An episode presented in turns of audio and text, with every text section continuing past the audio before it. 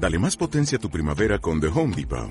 Obtén una potencia similar a la de la gasolina para podar, recortar y soplar con el sistema OnePlus de 18 voltios de Ryobi desde solo 89 dólares. Potencia para podar un tercio de un acre con una carga. Potencia para recortar el césped que dura hasta dos horas. Y fuerza de soplado de 110 millas por hora. Todo con una batería intercambiable. Llévate el sistema inalámbrico OnePlus de 18 voltios de Ryobi. Solo en The Home Depot. Haces más. Logras más. Hola. Esto es ¡Crítica plástica!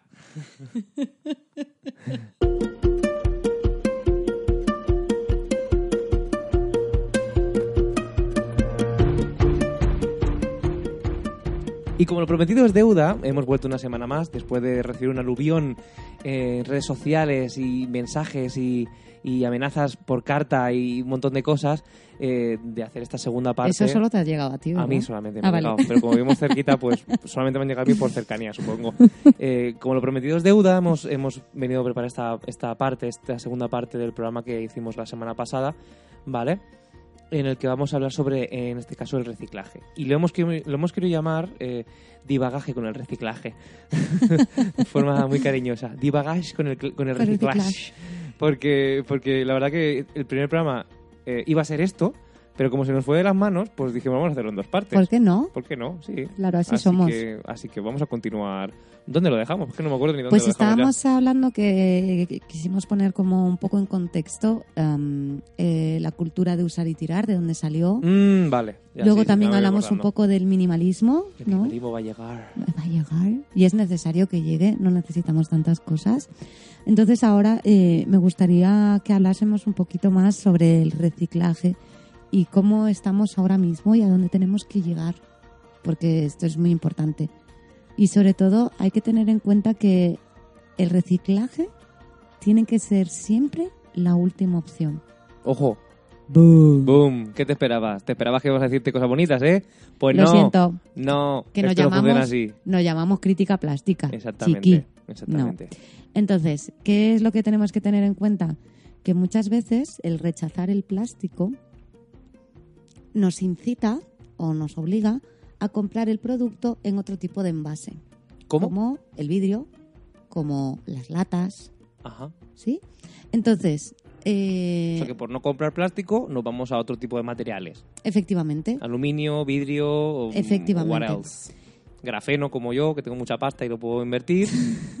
exacto. Estupendo. Pero hay que tener en cuenta que el generar esa lata o el generar ese vidrio, pese a que luego el vidrio es mucho más reutilizable, ¿de acuerdo? Tenemos que invertir muchísima, muchísima energía y muchísimos costes a la hora de hacer ese material, de fabricar el material.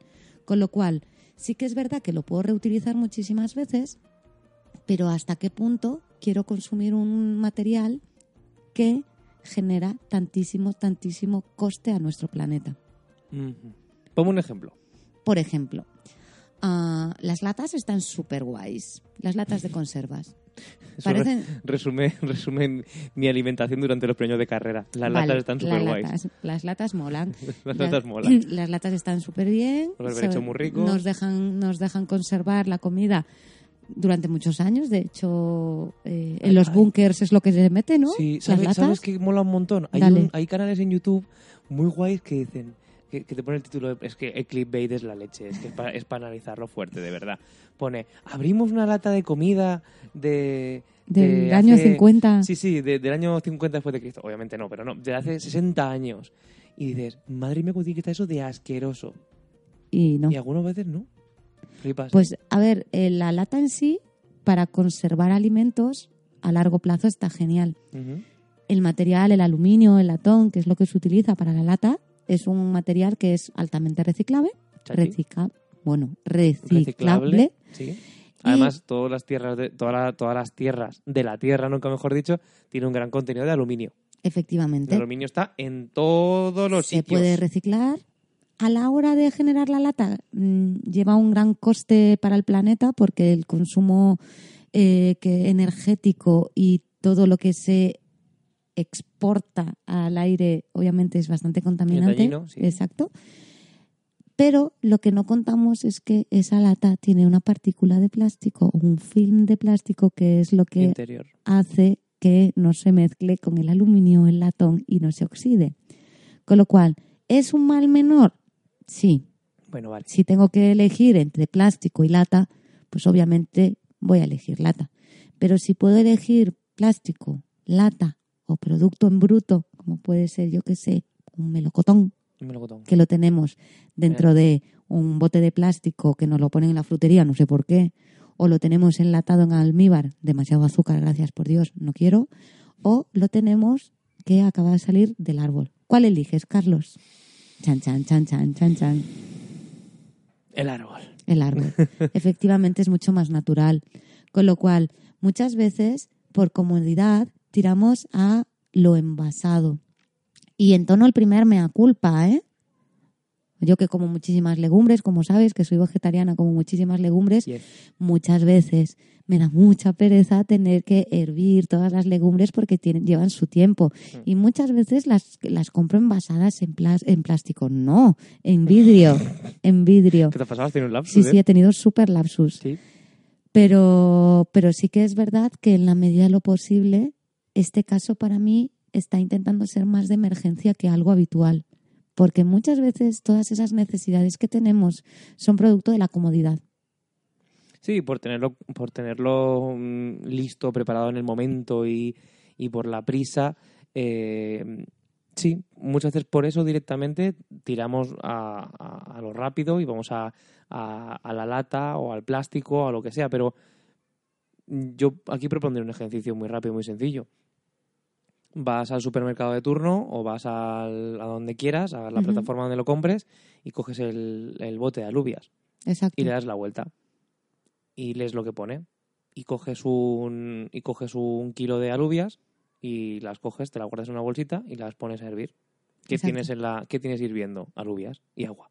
Qué tienes en el tarro Tienes cosas raras Cosas con que raras que empiezan no con entiendes. es y con cosas Sí, y, con- guiones. y con guiones y con cosas raras ojo no queremos decir que, que los conservantes ni ni muchos productos que sirven para, para conservar sean precisamente malos No, hay De muchos hecho, conservantes Esto buenos. no es volvemos al paleolítico a cazarnos la carne y, a- y a- y a- y o, o vamos a directamente al neolítico a cultivar nuestras, nuestros propios productos.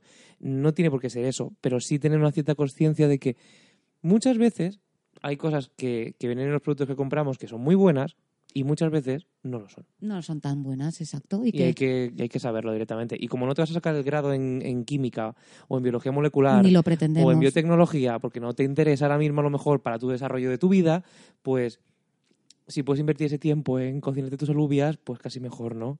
También, pero vamos, que, que es una alternativa, que es lo que tú dices, Maru, que sí, que pa- para una emergencia, pues ahí están. Exacto. Hay que también. eh, esto, lo que hablábamos en programas anteriores, no es alcanzar la perfección. Además, eh, yo siempre tendré un lema que es bendita la imperfección y qué bonita es.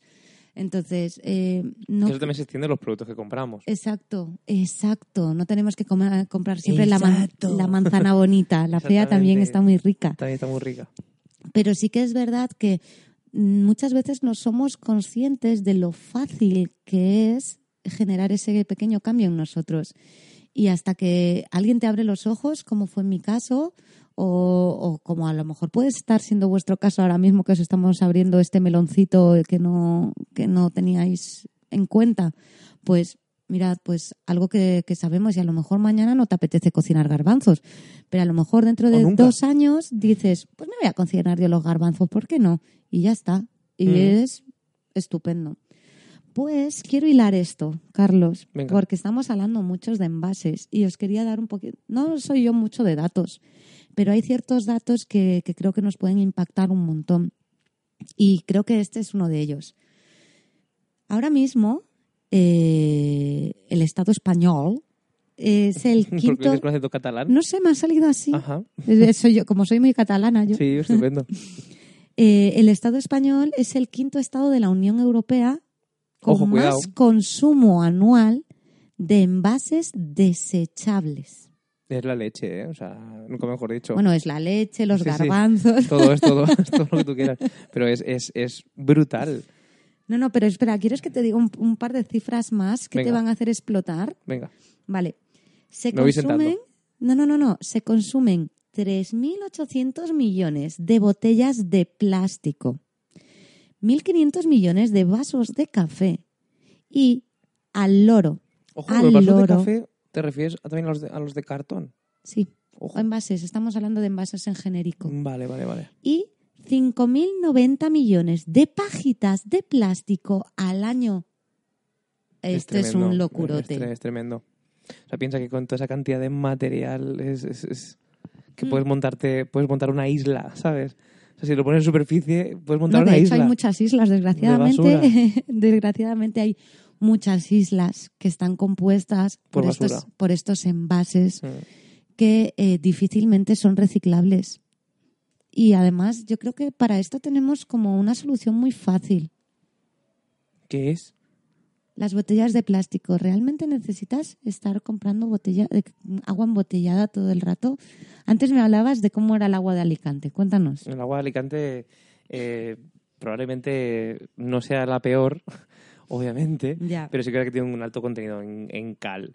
Bueno, realmente toda la gente que vivimos en la costa solemos tener el problema, sobre todo en el Mediterráneo, solemos tener un, un grave problema por el tema de la calcificación del agua, pero no es una culpa nuestra. Quiero decir, es que el terreno que vivimos es así, hay terrenos más ácidos, hay terrenos menos ácidos, y, en fin, esto daría por una clase de geología que no os voy a dar, pero sí que es verdad que, que- que sucede muy a menudo, que el agua que consumimos muchas veces pues puede ser más o menos salobre o más o menos calcificada o puede tener mejores propiedades o peores. El agua de Madrid, como todo el mundo sabrá, porque si no la gente de Madrid se enfada, es una de las mejores del mundo, porque es maravillosa. La verdad que sí, es cierto, tú puedes coger el agua del grifo y está Y maravillosamente. Mm.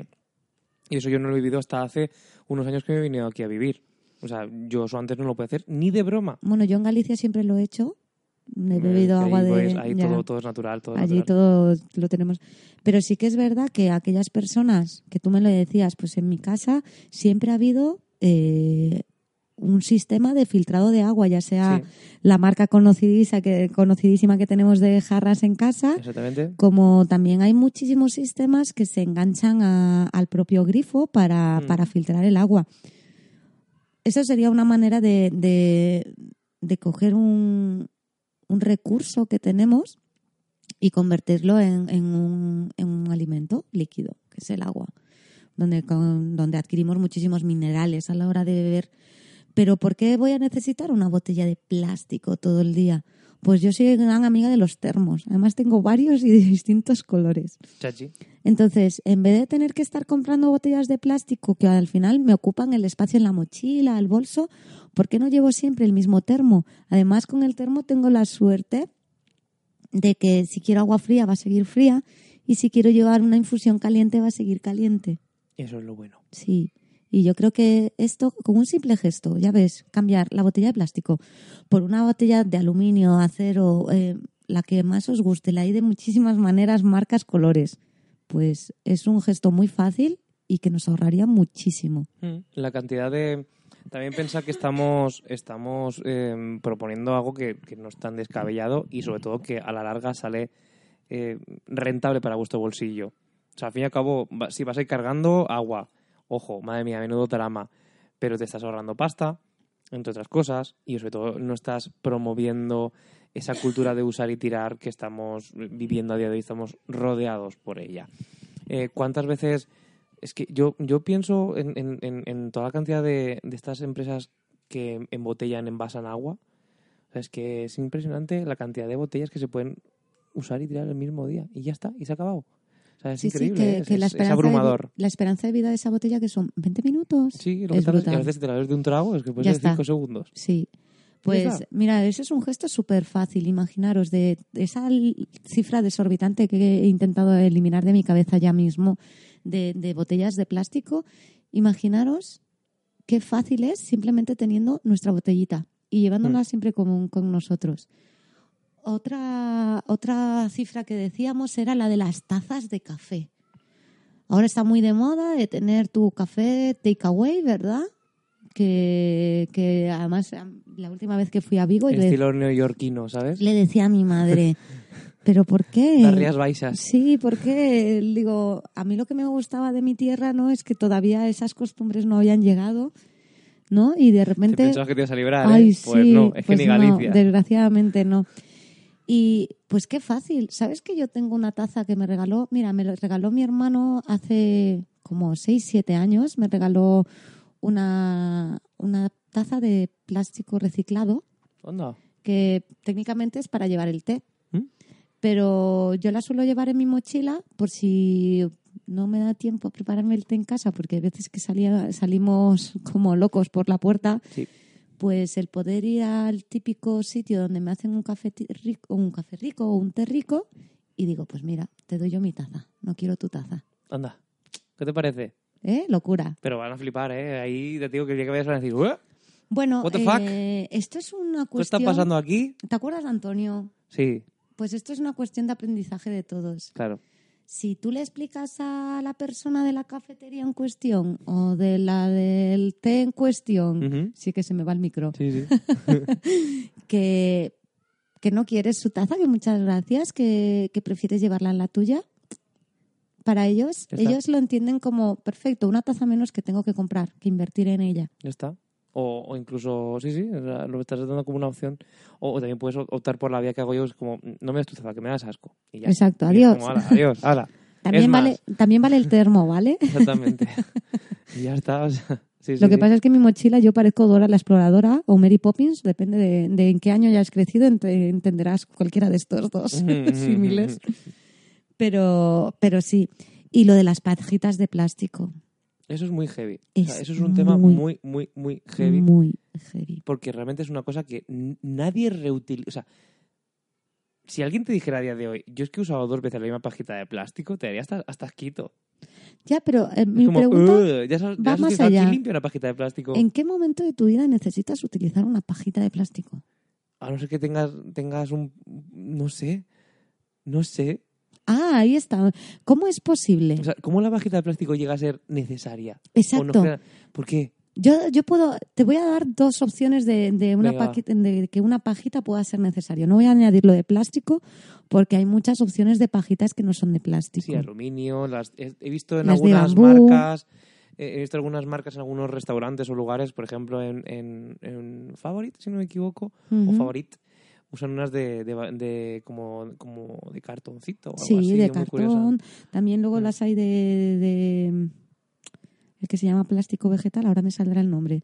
Eh, os daréis a lo largo, a cuenta de a lo largo de los programas que no retengo nombres. Es un Mm. problemita que tengo. son como de maíz, como una especie de pasta, como de maíz, Sí, puede ser. Creo Como que de es, origen sí, vegetal, puede ser. exacto, sí, exacto. Exacto, Entonces, eh, te puedo dar dos opciones en las que entiendo Venga, que el uso de las pajitas en genérico puedan ser necesarias. Pues eh, en niños pequeños, Vale. ¿vale? Que hay veces pues que te vas por... Yo lo he vivido mucho con mis sobrinos, de que vas a un bar y a lo mejor no tienen un vasito pequeñito para ellos y ya sabemos que, Que sí, no beban, que le pongan un cuenco. que no vengan. No, Exacto. no, no, que le pongan un cuenco y que beban en el cuenco. Entonces, entiendo que es más fácil que le pongas a un niño una pajita para controlar cómo beben y que no se embadurnen el, el- el cuerpo entero de agua o la bebida que estén tomando. Soy partidario del bebedero Sí, y del comedero para los niños. Un que- bebedero para los perretes, siempre en los bares, y uno para los niños pequeños. Pero la otra es que hay gente que, que no puede coger un vaso. Hay gente que, que pues tiene eh, imposibilidad de moverse, como a lo mejor tenemos la suerte de movernos nosotros con total facilidad. O que, o que no pueden hacer ese gesto de, de levantar el vaso o que no tienen fuerza. No solo me, me imagino a personas que tengan Una movilidad reducida. exacto movilidad reducida, sino a lo mejor a personas mayores que, que ya son muy mayores y Mm. pues que los movimientos le, le cuestan un poquito más porque realmente el cuerpo ya, Sí, el cuerpo ya, ya se, resiste, resiente. Sí, sí, exacto. Entonces, para esas personas creo que la, la, la, la función de la pajita es primordial porque le hacen fácil un gesto tan básico como beber. Pero para ti, para mí, ¿para qué nos Es, sirven? es un mero capricho. Exacto. Entonces, Mm. ¿cómo, ¿cómo podemos llegar a estas cifras tan altas de consumos de pajitas? Es que es brutal. Ya, ya, además que es una cosa totalmente eh, que solo tiene un, un único uso Ya. Y, y es totalmente opcional, quiero decir, no, no cambia tu, tu, tu forma de ver para ti. Quiero decir, que, Y lo que puedes peor- optar a ambas. Y lo peor es que creo que cada vez más estamos acostumbrados a esas imágenes de la tortuga que le que tenemos que quitar la pajita de, de los orificios nasales, Mm. eh, la gaviota que abre en, en canal y su vientre está lleno absolutamente de plásticos, tapones, pajitas, La, bolsas, la imagen también de tortugas y otros, incluso peces también en tema de la- las, las, as- anillas, las anillas de los... de las latas. Exacto. Eso ya se ha convertido en algo. Si piensas en contaminación, en Lo- el, en el sí. agua, siempre te va a venir esa cabeza. O sea, sie- siempre te va a venir esa imagen en la cabeza. Exacto, dicho. exacto. Entonces, creo que hemos dado como tres ejemplos súper fáciles en nuestro día a día de cómo reducir este, estos números, eh, estas cifras tan horribles eh, y convertirlo en, en algo que, que puede ayudar al- a la naturaleza, al planeta y sobre todo consumir nuestro consumo. Sabéis que en todos estos establecimientos, si vais con vuestro propio recipiente, os descuentan un X por ciento. No solamente la gente no lo sabe. Sorpresa. Surprise, surprise. Con nuestro Sí. código de descuento de me lo llevo por, me lo llevo por la cara. Sí, Eh. pues normalmente daros cuenta que esos envases a esas empresas les cuestan dinerito. mm, Eso es la clave del asunto. Entonces, como a todos parece ser que lo único que nos duele en la vida es el bolsillo, ¿vale? Pues vamos a tirar por el bolsillo. Exactamente. ¿Mm? Venga, os voy a, a romper un poco más los esquemas con, con un par de, de datitos más, que hoy es el día de los datos. Pues os comparto un par de datos más que os van a llamar un poquito la atención.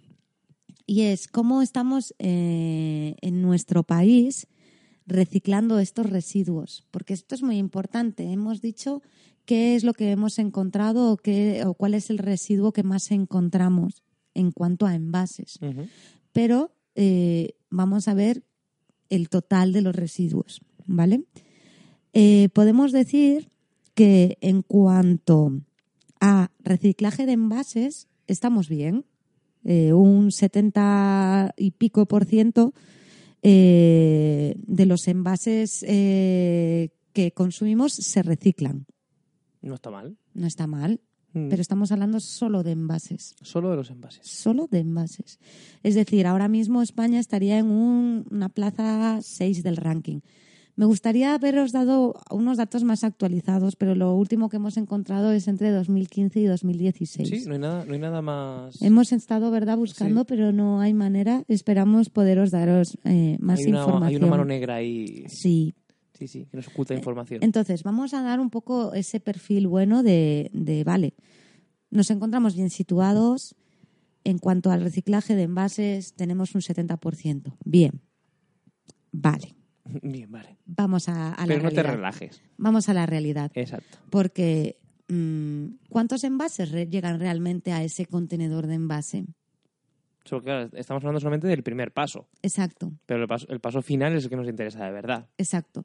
Entonces, eh, no todo el mundo recicla, desgraciadamente, y no todos los envases acaban realmente en el eh, contenedor amarillo que tanto conocemos. ¿verdad?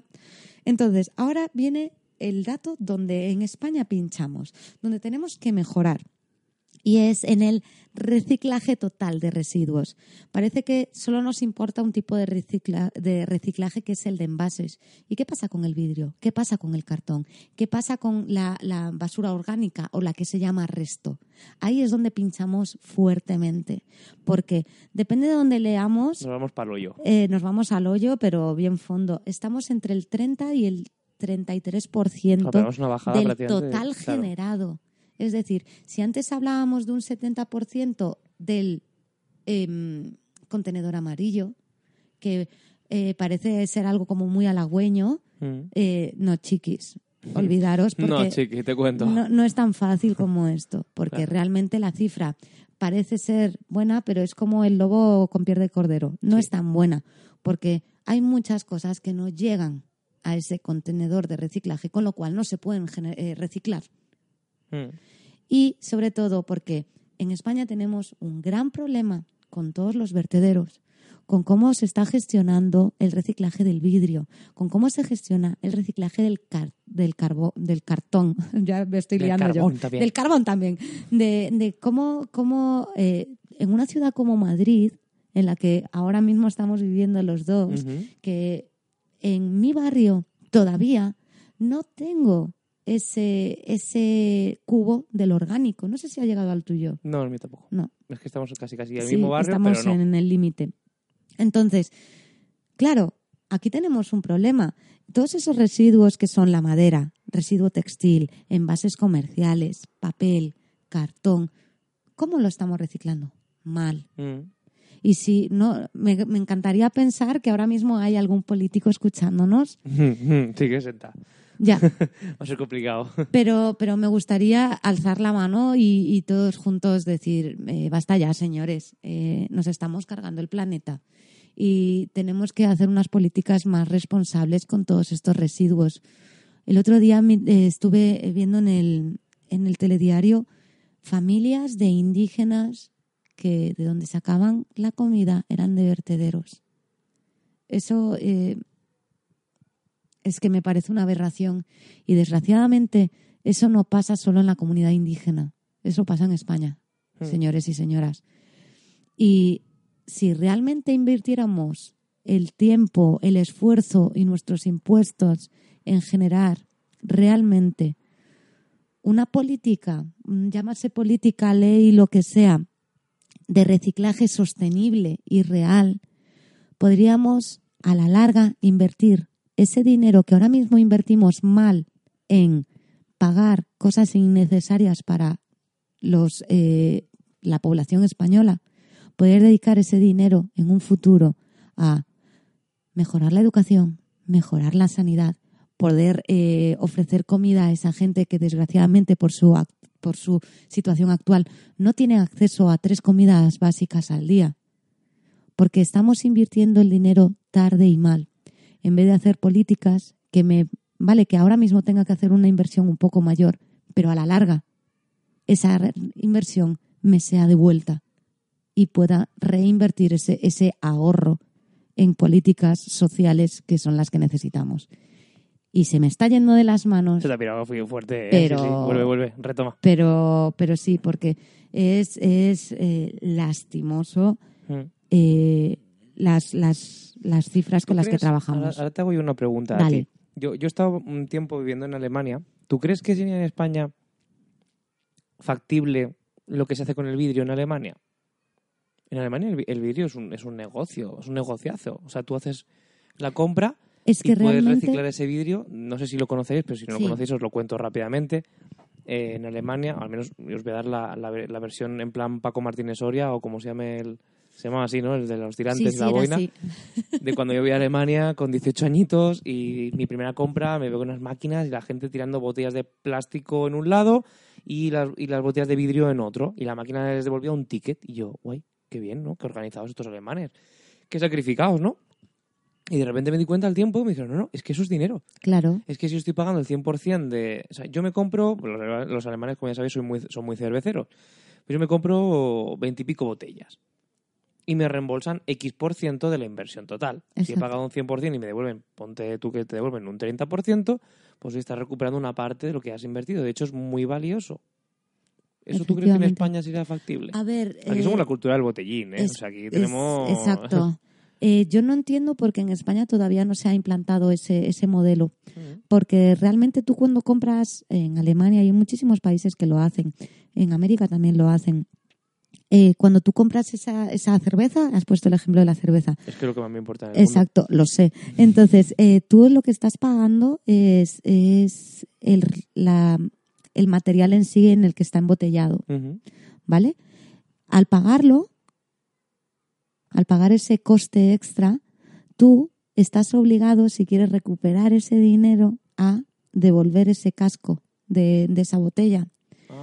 ¿Entiendes? Entonces, si tú realmente quieres recibir el reembolso de ese casco, Esa parte proporcional. exacto, solo tienes que, que llevarlo a esa máquina y esa máquina te va a devolver dinero. Tú realmente estás haciendo una inversión que luego se te va a devolver. Pues ya está. Lo que pasa, lo que hablábamos antes, como nos duele mucho cuando hablamos de bolsillo y de dinerito, pues a lo mejor tenemos que hacer este tipo de dinámicas.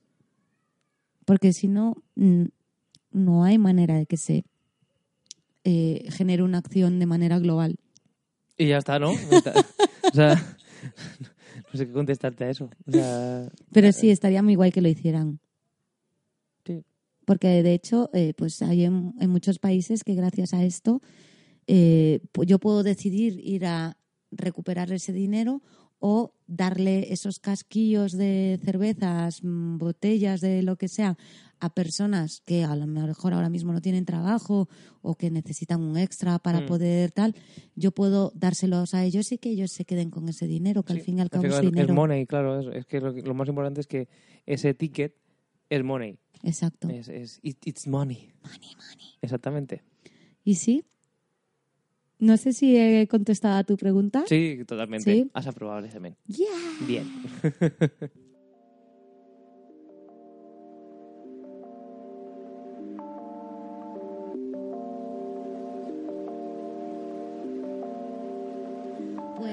creo que ha llegado el momento ¿Cuál es el momento? de decir adiós. ¿Decir adiós? Mm. Madre mía, hemos cerrado este, este, este pedazo de, de capítulo que dijimos, va, va a ser 20 minutillos y lo cerramos. Ya han sido dos programas de media hora. ¿Qué te parece? Yo creo que este tema es el, Es amplio, ¿eh? el, el tema que siempre vamos a, a, a acudir a él. Mm. Porque es muy amplio, porque no se puede acotar eh, en decir vamos a hablar solo de esto y esto, porque como ves, lo que teníamos preparado, cada vez que preparamos algo, nos salen 18.000 cosas por Sí. el lado, porque al fin y al cabo este cambio que proponemos en, en nuestro pequeño podcast eh, es un cambio que afecta a, a muchos pilares de, de nuestra cultura y de nuestra sociedad y que todo va unido. Totalmente. Entonces, obviamente, generar este cambio lleva su tiempo y sobre todo tienes que tener las ganas. No, no es un cambio que tengas que hacer por... Es que me ha dicho Pepito que, Que esto tengo que viene hacerlo bien. y no sé qué. No. no, Hasta que realmente... no funciona así, Cari, te cuento. No, hasta que tú no lo sientas en los por dentro, En los por dentro, no, hay manera. No hay manera. Así que... ¿Dónde nos, ¿Dónde nos puede encontrar esta gente que nos, es- escucha? Es, verdad, nos pueden encontrar en, en, en críticaplástica arroba, eh, gmail.com o gmail.com y en el Instagram que es crítica-plástica. ¿Lo he hecho bien? Sí. Toma, la primera, A tope, estamos a O sea que ya está. Y, y, y- y nada, la verdad que ha sido un, programa súper, súper completito. Y sobre todo lo más importante es tener en cuenta esta lección de reciclar es la última opción. O sea, yo creo que si te quedas con ese, con ese, Sí. con ese mensaje, yo creo que ya todo lo demás mm, lo vas a comprender de una forma distinta y lo vas a, a tener una perspectiva diferente, que es lo importante. Exacto, pues chicos, chicas, muchísimas gracias por escucharnos otra vez y que sigamos todos luchando por un mundo más crítico y menos plástico. Adiós, Mari Carmen. Venga.